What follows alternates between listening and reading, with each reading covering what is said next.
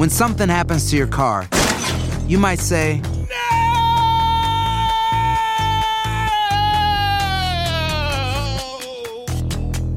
My car. but what you really need to say is something that can actually help. Like a good neighbor, State Farm is there. And just like that, State Farm is there to help you file your claim right on the State Farm mobile app. So just remember, like a good neighbor, State Farm is there. State Farm, Bloomington, Illinois. Si no sabes que el Spicy McCrispy tiene Spicy Pepper Sauce en el pan de arriba y en el pan de abajo, ¿qué sabes tú de la vida? Para, pa, pa, pa. Support for this podcast and the following message come from Corient. Corient provides wealth management services centered around you. They focus on exceeding your expectations and simplifying your life. Corient has been helping high achievers just like you enjoy their lives more fully, preserve their wealth, and provide for the people, causes, and communities they care about. As one of the largest integrated fee only registered investment advisors in the U.S., Corient has deeply experienced teams in 23 strategic locations. Corient has extensive knowledge spanning the full spectrum of planning, investing, lending, and money management disciplines. Leverage Corient's exclusive network of experts to craft custom solutions designed to help you reach your financial goals, no matter how complex they may be. Real wealth requires real solutions. For more information, connect with a wealth advisor today at corient.com. That's C O R I E N T.com. Corient.com. En Sherwin Williams somos tu compa, tu pana, tu socio, pero sobre todo somos tu aliado, con más de 6.000 representantes para atenderte en tu idioma y beneficios para contratistas que encontrarás en aliadopro.com. En Sherwin Williams somos el aliado del PRO. Univision Audio. Enigma sin resolver es un podcast para mayores de edad. Algunos radioescuchas pueden encontrar el contenido del programa ofensivo. Se recomienda la discreción del radioescucha, especialmente para menores de edad.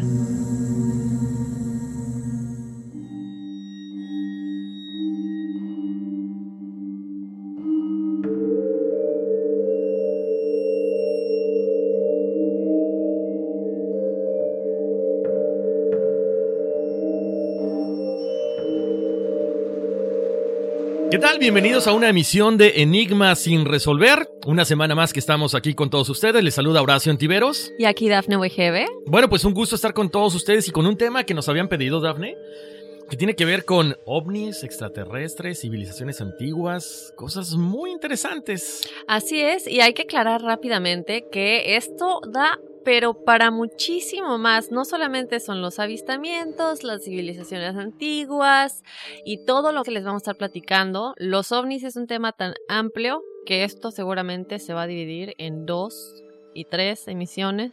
O más, ¿eh? Así es. Así es, y por ahí estamos también este, eh, preparando una sorpresa. Nos va a acompañar mucho más adelante un experto en otros programas, porque como lo, lo decía Dafne, ¿no? Esto hay, es una investigación que da para muchísimo. Así es, así que bienvenidos al episodio de hoy en Enigmas sin resolver.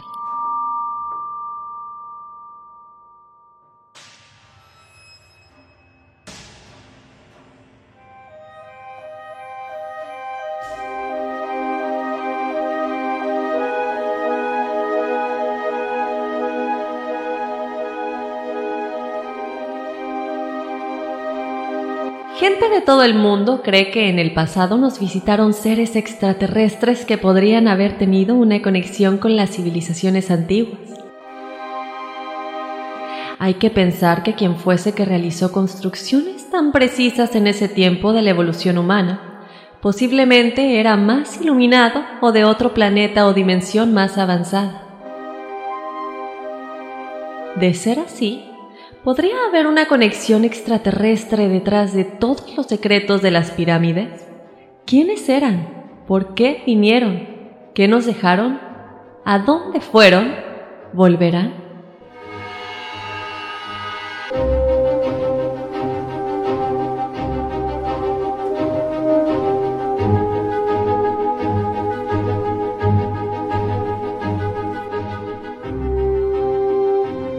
Estas son algunas de las interrogantes que están alrededor de todos estos temas, Dafne. Podemos hablar, por ejemplo, de muchas coincidencias que iremos poco a poco desarrollando en el transcurso del programa, pero en lo personal que he tenido la oportunidad de, ir a muchas pirámides, creo que bueno, allá también en Mérida hay demasiados conjuntos piramidales, perdón.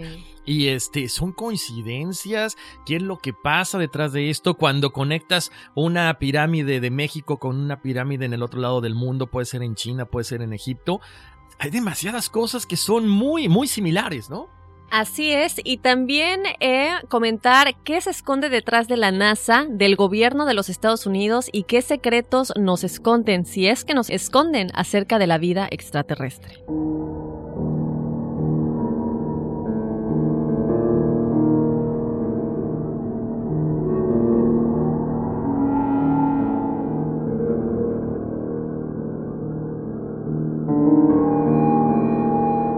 Escucha, por favor, este compañero, me da gusto saludarte. Eh, le pido, te pido a ti que escuches y le pido a Seguridad Nacional, le pido a la Secretaría de Gobernación, a el Gobierno Federal, que escuchen la versión de esta persona que está a mi izquierda, que acaba de llegar, que fue, este, usted estaba a dónde y qué es lo que vio. Venía un aparato así, así frente al sol, pero salió de acá por las antenas. Un aparato. Ajá, como eso. Y bajo pasó estaba yo así, lo hacía arriba. Y al otro lado pasó una cartera y cayó. Pero rapidito así, cayó y se intentó subir y cayó. Usted no tiene por qué venir a inventar eso.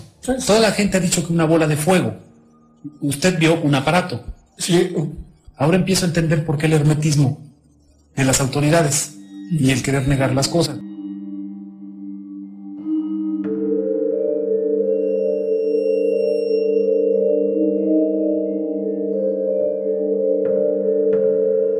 Pasa con toda esa gente que ha querido hablar en su momento, que son censurados, que son algunos incluso hasta desaparecidos?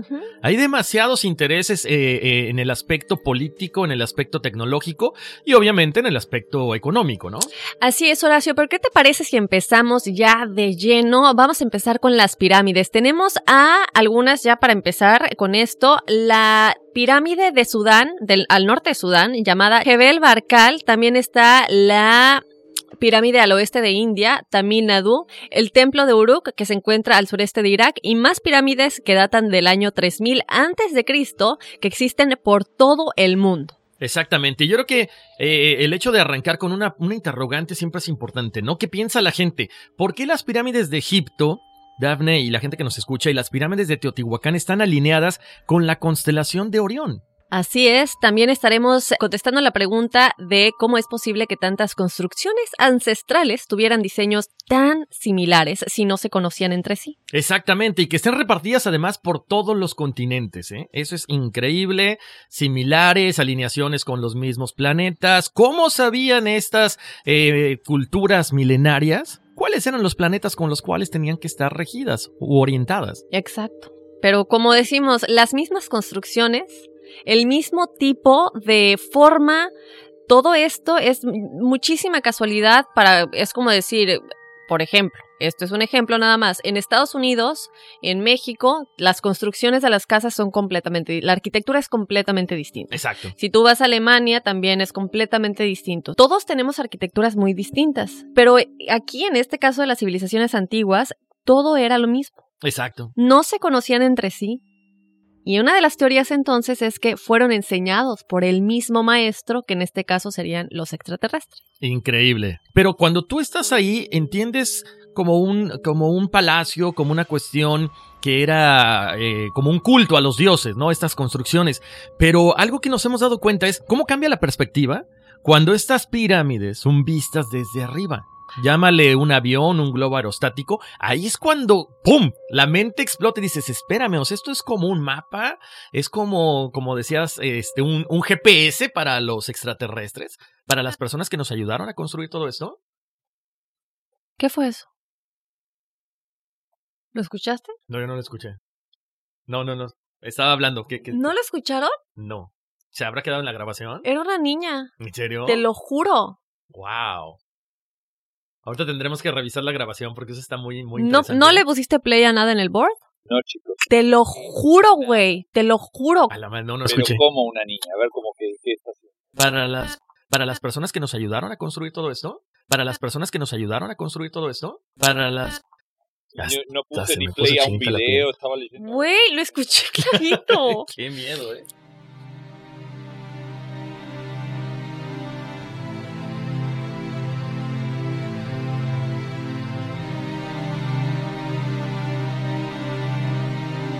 Fuimos definitivamente, los que creemos en esto, visitados por seres de otros, de otros planetas, ¿no? Eh, lo que decías hace rato también, Daphne, lo que son las pirámides en la Luna. La Y en pirámide, Marte. La pirámide en la Luna, que de hecho hay dos. Dicen que hay una pirámide como tal muy similar a, a la de Egipto. Hay otra pirámide que es como, como una fortaleza. Se ven de hecho dos caminos que, que conducen a la pirámide y como una, como una muralla que la, que la circula. Entonces está, está interesante, ¿no? Marte, está Así la es. La cara también de, de esta persona que está en la. en A la ver, luna. cuéntame de eso.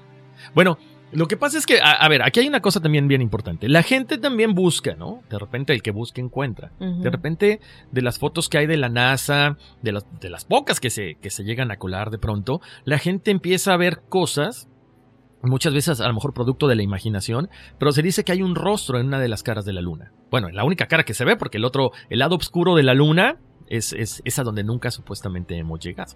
¿Y cuál es la teoría? La teoría es que civilizaciones antiguas construyeron esta pirámide y digamos que vendría siendo como una representación, es como una representación como la esfinge de, de la- de Egipto, de la pirámide de Giza, es como una representación de una deidad en este caso en, en la cara de la luna. Oh, qué interesante. Sí. Yo no sabía lo de la cara. Ya lo había escuchado, pero realmente no sabía que se escondía detrás, ¿no? Esto de las pirámides fue primeramente denunciado por el doctor Ken Johnson, director del Departamento del Control de Fotos de la NASA, quien reportó estas estructuras extrañas, ruinas de lo que parecían ciudades, formaciones con forma de pirámide en la Luna. Johnson asegura que fue presionado para destruirlas inmediatamente y que no dejara ningún tipo de pista. Poco a poco, Johnson fue revelando y denunció a la NASA por encubrimiento y obviamente fue despedido. ¡Wow! Es más, te voy a comentar algo, Daphne, antes de entrar con lo de los avistamientos más importantes. Palenque es uno, el, estado de Chiapas es uno de los estados más bonitos, con, con más selva y con gran cantidad de, de- animales. Y se dice que uno de los templos, uno de los eh, monarcas más importantes fue Pacal. Y cuando tú visitas el templo, dentro de la placa o, o en la parte de arriba está Pacal, que era el rey de, la, de esa zona, y está como si. Está representado como si estuviera en una moto. Entonces él está de perfil. Está como si estuviera sentado en una moto. Y se ve todo un aparato como si fuera una nave espacial. Tiene como un cinturón de seguridad. Él está montado en esta, en esta moto. Aparentemente está como agarrando un manubrio. Y en la parte de atrás de la espalda se ve como un asiento. Y detrás de ese asiento se ve como si, tu- si tuviera la parte final de la, nave. Y como de, de esa parte final estuviera sacando humo, como la propulsión hacia el espacio. ¿Por qué están alineadas las pirámides de Egipto, las pirámides de México, las de Teotihuacán, con el cinturón de Orión? Mm, Bueno, se comenta que eh, con el cinturón de Orión es donde conectan con el creador, como que es la conexión que tenemos ahora sí que todos los seres con nuestro creador y que por eso las alinean. ¿Por qué no nos siguen contactando? O sea, vamos a hablar de avistamientos ahorita, pero ¿por qué si supuestamente estamos tan evolucionados? ¿O estamos evolucionados en cuestiones técnicas, pero no espiritualmente, como para que nos contacten? Mm, sí nos siguen contactando. Pero no, no como antes, yo creo, ¿no? Yo creo que sí. Sí. Yo creo que ahora es diferente, fíjate. Yo creo que, que gracias a todo eso es que hemos evolucionado tanto. Yo creo que de alguna manera la misión de ellos es como enseñarnos. Porque desde hace mucho tiempo están como que vigilándonos, vienen a visitar, qué estamos haciendo. Y como comenté, nunca nos hacen daño. ¿No? Sin embargo, la manera en la que evolucionamos, yo definitivamente considero que no solamente están más avanzados en conocimiento, sino también espiritualmente. Y venimos del mismo universo, Horacio. No puede ser que seamos los únicos en este universo. Y otra cosa es que los extraterrestres pueden viajar a diferentes dimensiones, se pueden trasladar de dimensión en dimensión. Entonces se supone que ellos están en otra dimensión y viajan a nuestra dimensión para ver cómo estamos haciendo. Entonces, puede que ellos sean nosotros en el futuro.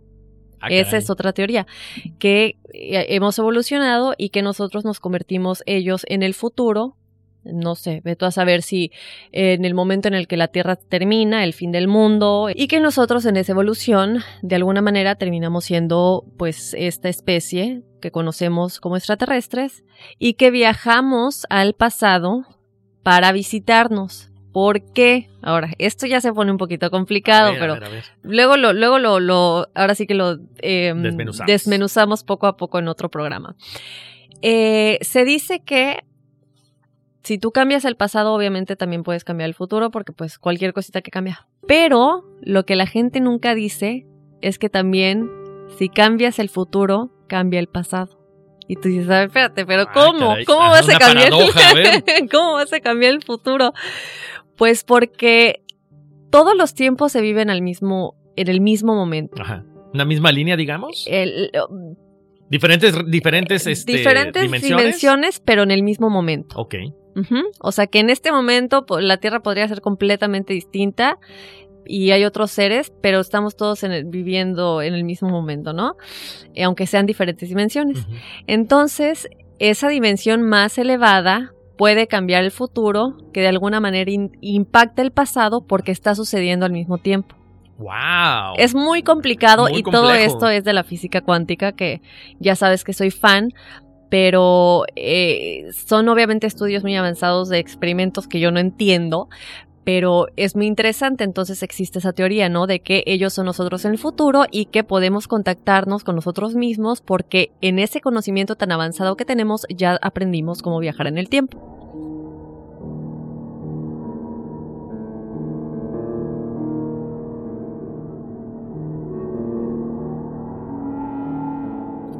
Wow. Eh, el- como decíamos, el tema da muchísimo eh, de qué hablar. Y, vamos, ¿qué te parece, Daphne, si empezamos a hablar? Estos son algunos de los avistamientos que son los más sonados. Eh, en 1986, en Sao Paulo, un radar detectó 20 ovnis, pero estos desaparecieron justamente en el momento en que aviones militares, aviones caza, fueron a interceptarlos.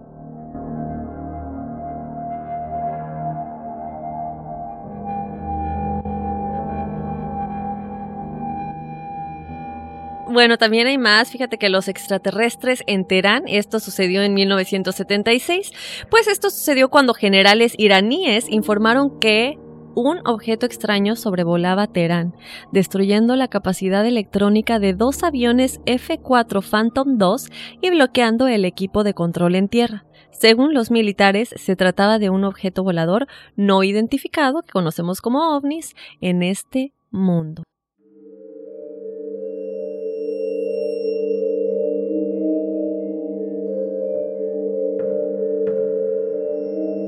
Ahora, yo creo que el caso más famoso es el caso Roswell, eh, 1947, de este evento donde eh, habitantes de Nuevo México en Estados Unidos fueron testigos de la caída de un objeto volador de este ovni en un rancho de Roswell. Hay quienes dicen que se trataba de una nave espacial con un ser dentro. Ahora dicen que es un misterio, que no saben qué pasó, que fue un eh, globo meteorológico, pero detrás de esto creo que como que se ha desencadenado la mayor cantidad de investigaciones porque a raíz de ahí también de, de este, de este caso, Daphne, es como que el boom de la tecnología, ¿no? si estamos estudiando a estos seres, que se dice que esto se hace en, la, en el área 51, Ujú. es que pasa este boom, ¿no? Porque fue el gran evento que hizo el cambio. Exactamente. Y bueno, otro evento son las luces que se vieron en Bracknell. En el mes de junio de 2013 fueron fotografiados dos discos luminosos flotando en los cielos de la localidad de Bracknell. Steve Lambert, de 42 años de edad, tomó la famosa foto.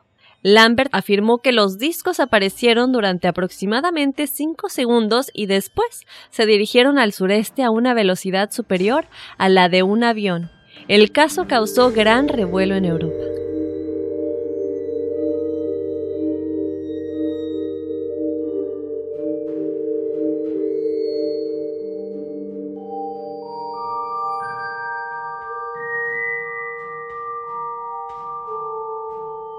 Y bueno, una de las cosas que es muy importante mencionar es que nosotros, o la, bueno, la gente que es escéptica comenta que, bueno, es que hay un video y lo puedes editar. Pero ¿qué pasa cuando varias personas en diferentes ángulos y posiciones graban el mismo evento? Este fue el caso de la luz del Domo de la Roca de el 28 de enero de 2011, que son las imágenes de una luz destellante que bajó sobre el Domo de la Roca en Jerusalén para luego ascender estrepitosamente de forma vertical hasta desaparecer en el cielo. Esto conmocionó al mundo por lo que te comento que fue registrado desde diferentes ángulos por diferentes personas que se encontraban ahí, no se conocían unos entre otros y de pronto todos suben las mismas imágenes. Exacto. Están ahí los videos, están ahí todo documentado que la gente tomó en ese momento.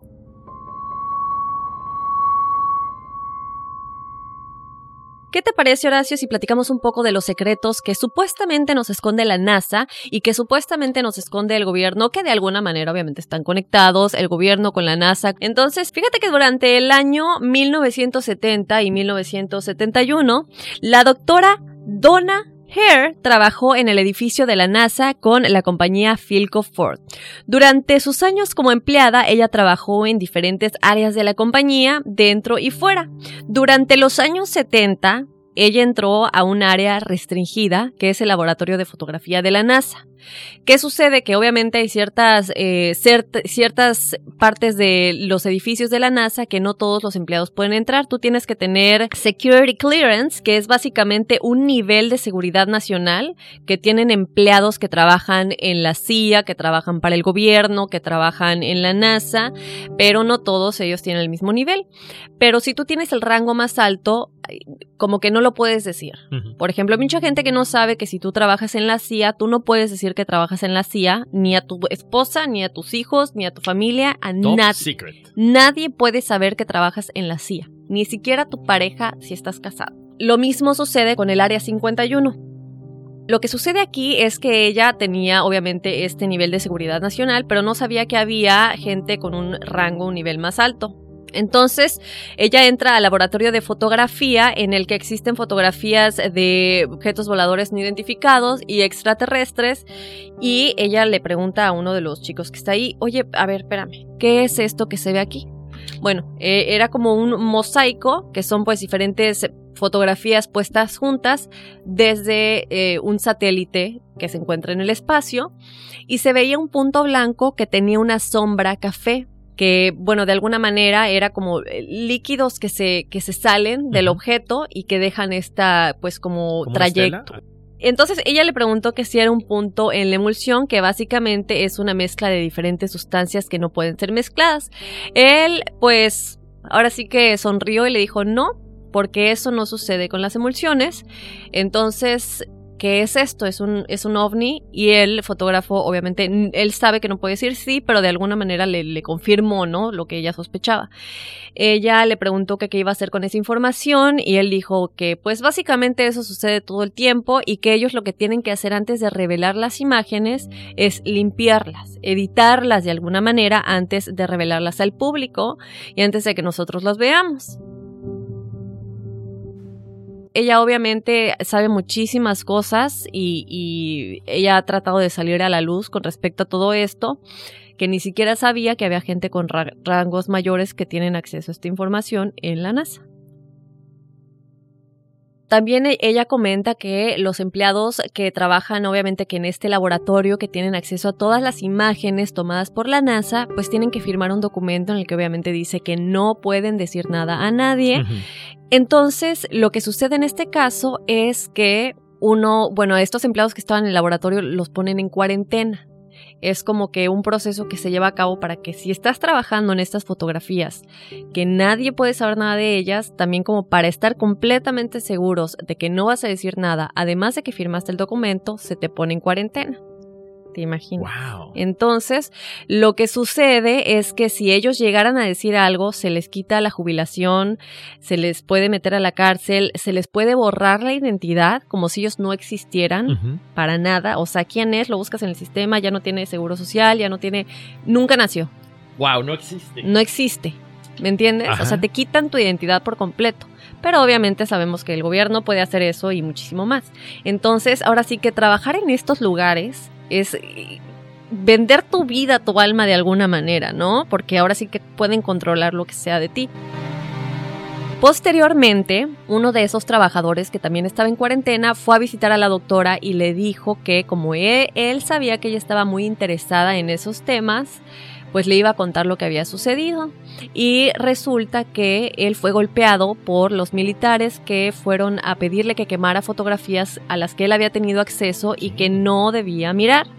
Entonces lo golpearon con un arma en la cabeza. La doctora comenta, y esto de nueva cuenta, eso está en internet. Ustedes pueden buscar la entrevista completa, es muy, muy larga, lo estamos resumiendo, pero chequenlo, es muy interesante todo lo que ella dice. Y eh, cuando ella habló con el empleado, él todavía tenía la marca en la cabeza. Posteriormente lo que sucede es que ella es muy amiga de un personaje, una persona que se llama Dr. Greer, que es eh, como ella, alguien muy renombrado y que sabe de estas cosas. Ella le comenta que habló con este sujeto, pero que no ha sabido nada de él, o sea, que desapareció. Entonces eh, comienzan a buscarlo, se, se busca por todos lados y desgraciadamente nunca lo volvieron a encontrar. Esto es lamentable obviamente saber que la gente puede desaparecer así porque sí y esto es lo que ella comentaba de todas las cosas que ella vio y, fue testigo de cuando trabajó en la NASA.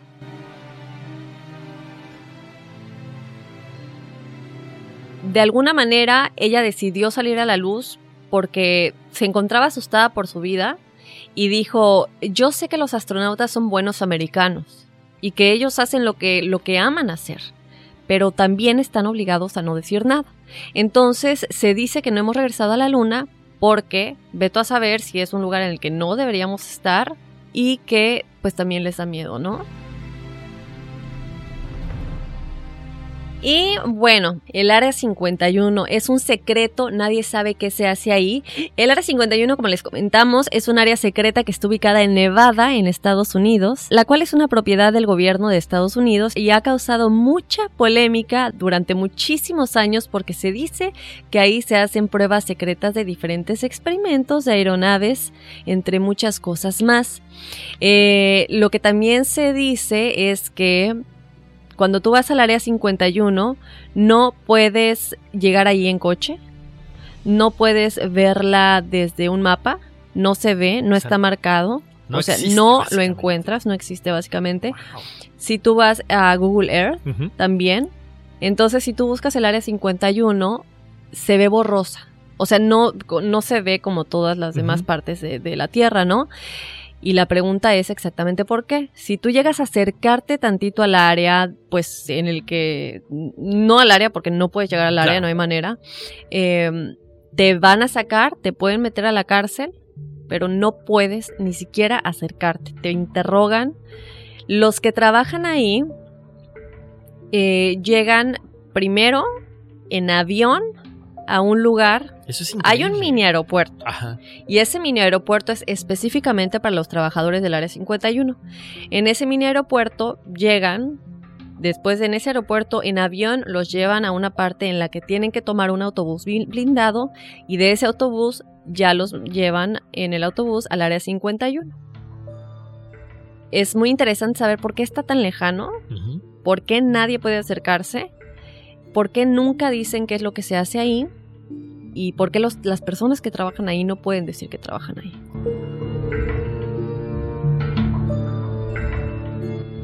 Todo es subterráneo todos los exámenes o todas las cosas que se realizan ahí son en el subsuelo y también se han probado algunas naves, algunas cosas eh, muy extraterrestres ya aplicadas a la tecnología de nosotros, ¿no? De los humanos. Exactamente, y es lo que te comentaba eh, en un principio, Horacio.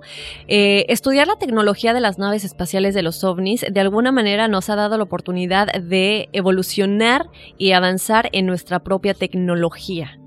También nos ha dado la oportunidad de curar muchas enfermedades que antes no se podían curar. Cómo avanzamos y evolucionamos como humanidad viene de un ser superior, que en este caso serían los extraterrestres, que los estudiamos y que nos comunicamos con ellos.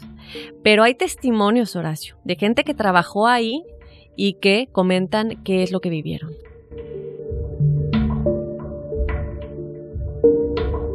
Exactamente, ¿no? Como es el caso, básicamente es el testimonio más importante de Bob Lazar, o Bob Lazar. Él trabajó en el área 51, eh, básicamente un año, él era físico, y afirmó haber trabajado en una zona militar que se llama S4 de esta área. Él es físico nuclear y estaba trabajando con la ingeniería para platillos voladores extraterrestres. Dice que hubo una convocatoria, eh, fue básicamente elegido por, por, esta, por, esta parte del gobierno y bueno, estuvo trabajando ahí y dice que, eh, bueno, lo que tú me comentabas ahorita, ¿no? To- tomaba este pequeño avión que lo llevaba al área 51, después firmó un contrato donde existía, pues ya sabes, un contrato de confidencialidad, de, si él comentaba algo pasaba un tiempo en la cárcel, digo, lo que ya comentábamos ahorita. Y entonces él empezó a darse cuenta que empezó a trabajar con naves extraterrestres y de ahí sí le dio miedo. O sea, porque estás trabajando con energías que no conoces, con seres que no conoces, y para el año 1989 comienzan a hacerse pruebas con una de las naves que en ese entonces él le tocó examinar y dice que para que esta nave volara se descubrió que lo hacía a través de un elemento químico que no existía en la Tierra. O sea, es un elemento extra a la, tabla periódica que nosotros conocemos en química. Y este elemento era básicamente una partícula que hacía que flotaran las cosas. O sea, dices, wow, por eso se deslizan o por eso se desplazan a tantas, o sea, a una velocidad tan eh, increíble. ¿Por qué? Porque es algo que no tenemos nosotros, que todavía no se descubre y me imagino que todavía no se llega a potencializar de la forma como, como ellos quisieran, ¿no? Y, y- y bueno, pues esto fue en el área 51, obviamente, donde él comenta que eh, estas reuniones con los extraterrestres que nos visitan desde hace miles de años y aparte que él menciona lo que siempre nos ponen en la tele, ¿no? Esos famosos seres que son eh, con ojos muy grandes, sin cabello y ellos vienen de un sistema de estrellas llamado Z retícula. Después de mucho tiempo, o después de casi un año, para él eh, comenzó a ser un poquito estresante esta situación, Daphne, y gente que nos escucha, y él eh, empieza a estresarse, lo afecta mucho la cuestión de, de lidiar con naves, de lidiar con extraterrestres, empieza a fallar y es despedido. Obvio, Con la consigna de decirle, "Pst, cuidado, hablas, cuidado dices, porque entonces hasta aquí llegaste, ¿no? Entonces ahí cuando, cuando empieza otra vez la situación de que lo empiezan a, amenazar, lo empiezan a amedrentar, eh, Dice que él vio cuando en, en una ocasión un carro se detuvo, eh, la persona se baja, saca un arma y estuvo a punto de dispararle. Es cuando dice, ¿sabes qué? O sea, da lo mismo. Si ya no estoy trabajando ahí, da lo mismo que hable a que no hable.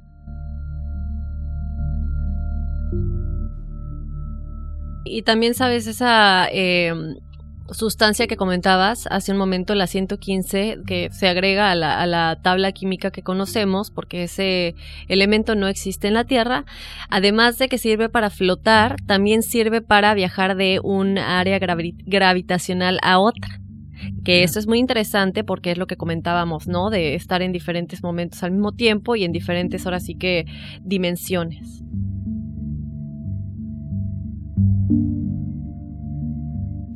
Ya nos tenemos que despedir, ya nos tenemos que despedir. El próximo episodio vamos a estar platicando del misterio detrás de los números, no se lo pueden perder y en episodios anteriores si quieren irse a su app rápidamente y buscar lo que hemos platicado anteriormente, hemos platicado de Los Ángeles, cómo contactarlos, hemos platicado de los demonios, posesiones demoníacas, pactos con Satanás, ¿de qué más hemos platicado? De las leyendas, de Las todas las leyendas, las brujas, el charro negro, el coco. Y la realidad detrás de ellas. Exactamente. Oigan, importantísimo, ustedes que les gustan estos temas, pasen la voz y vayan a su aparato móvil, a su celular, descárguennos. Esa es la idea de este podcast, que usted, si va en el tren, puede escucharnos, descargue su podcast en su celular y nos escuchan sin necesidad de, de Wi-Fi, de datos de su compañía celular ni nada. Esa es la idea para que nos escucha. Y, y bueno, pues también colaboren con nosotros, dándonos temas, eh, qué les gusta, qué no les gusta, calificándonos. Que nos manden sus audios, chicos, mándenos sus testimoniales para que los pongamos aquí al aire. Cualquier cosa que les haya pasado que sea un misterio, paranormal, ovnis, eh, que tú sientes que un espíritu te habla, que tú fuiste testigo de algo, lo que quieran, mándenos cualquier enigma sin resolver, enigmas@univision.net. Así es. Bueno, pues ya nos vamos, Dafne. Un placer haber estado con todos ustedes. Se despide Horacio Ontiveros. Y aquí Dafne Wegebe. Y vámonos, que aquí está. Eh, sí.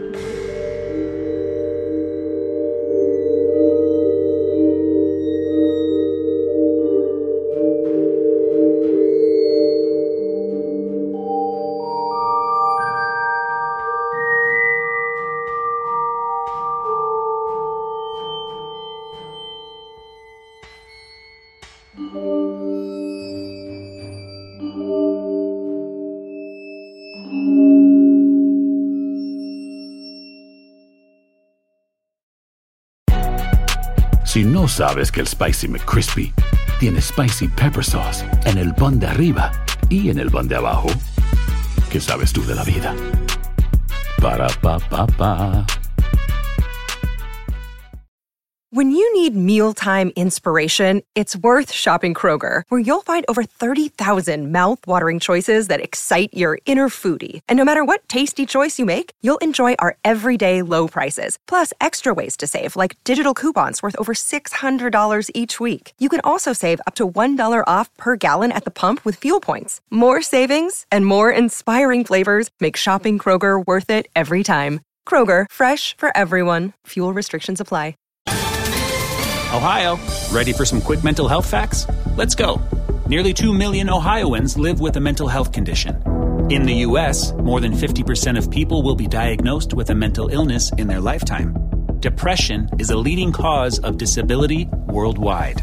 So, why are some of us still stigmatizing people living with a mental health condition when we know all of this? Let's listen to the facts and beat the stigma. Ohio, challenge what you know about mental health at beatthestigma.org. Lucero junto a José Ron protagonizan El Gallo de Oro. Gran estreno miércoles 8 de mayo a las 9 por Univisión. Las mejores.